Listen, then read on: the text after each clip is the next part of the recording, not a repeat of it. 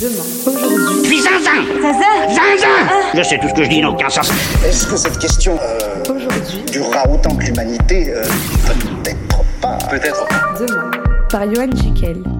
Alors que les bêtisiers font leur grand retour à la télévision, que l'on a hâte de quitter 2020 pour rejoindre 2021 à défaut de ne pas pouvoir repartir en 2019, les rétrospectives de 2020 semblent bien pauvres, aussi vides qu'un discours politique présidentiel. Alors pour tous ceux qui auraient loupé l'occasion de contribuer à l'avenir du capitalisme lors du Black Friday, rassurez-vous, en ce mois de décembre, il y a une séance de rattrapage Noël, ce grand moment de partage, d'amour et de convivialité. Et comme dans les chaumières, les cœurs sont grands ouverts, décembre, c'est aussi le mois de la solidarité. Alors non, la solidarité, ce n'est pas l'idéal promu par l'économie du partage Internet. Enfin, du partage. Non, de l'échange. C'est bien le problème aujourd'hui, on confond le partage avec l'échange. Quand on donne, on veut recevoir. C'est ce que l'on appelle la théorie du don contre don. Je te donne du contenu gratuit, mais en échange, tu es assez con pour cliquer sur une pub pour Wish. Bref, ce n'est pas très solidaire. Surtout quand tu penses aux petits Chinois qui ont fabriqué ce truc inutile, mais qui te fait bien marrer. Alors on pourrait se dire qu'Internet et les réseaux sociaux, c'est formidable parce que ça crée de la solidarité. Mais non, mais c'est pratique. Car lorsque j'ai une crise d'humanisme, je me dis waouh, c'est beau tout cet élan de solidarité. Tous ces likes sur TikTok pour cette mamie qui dit que personne ne voudra jamais aimer sa vidéo parce qu'elle est trop vieille. Ce saltimbanque qui chante dans la rue et qui, comme de par hasard, croise Céline Dion qui spontanément vient pousser avec lui la chansonnette.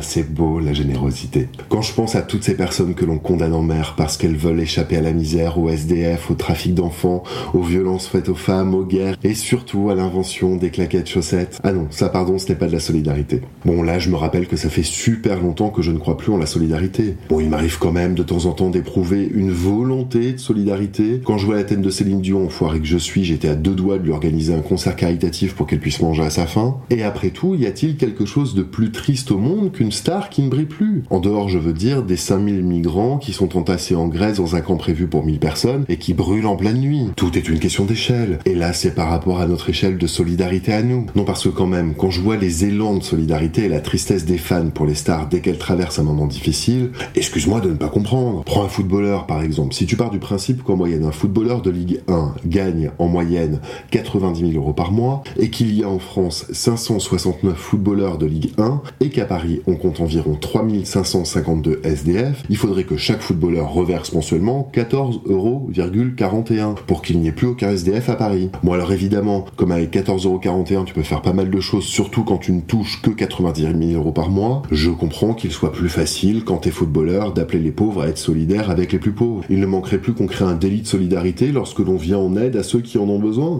je suis bête, ça existe. Souviens-toi de ceux qui sont régulièrement condamnés parce qu'ils viennent en aide aux réfugiés. Oui, alors évidemment, on n'est plus à une contradiction près. Parce que la loi, elle dit que si tu ne viens pas en aide à une personne, tu peux être condamné pour non-assistance à personne en danger. Moi, du coup, j'ai trouvé l'astuce. Quand je croise un SDF, je lui dis, soit je vous aide et je suis condamné, soit je ne vous aide pas et je suis condamné, et bien du coup, je vais faire comme si je ne vous avais pas vu. C'est bien plus simple. Bonne journée. Bon allez, sur ce, je vous laisse. Je dois faire les courses pour le réveillon de Noël. Cette année, j'ai décidé de nous faire péter la panse pour oublier cette année merdique que l'on vient de vivre. Et si tu as aimé, n'oublie pas de partager et de t'abonner. Et on se retrouve aussi sur YouTube, sur Facebook et sur Instagram. Pour réécouter ou écouter ces podcasts, rendez-vous sur toutes les plateformes. Et si vous voulez discuter de ce que nous sommes devenus et inventer demain aujourd'hui autrement, on se retrouve sur Facebook.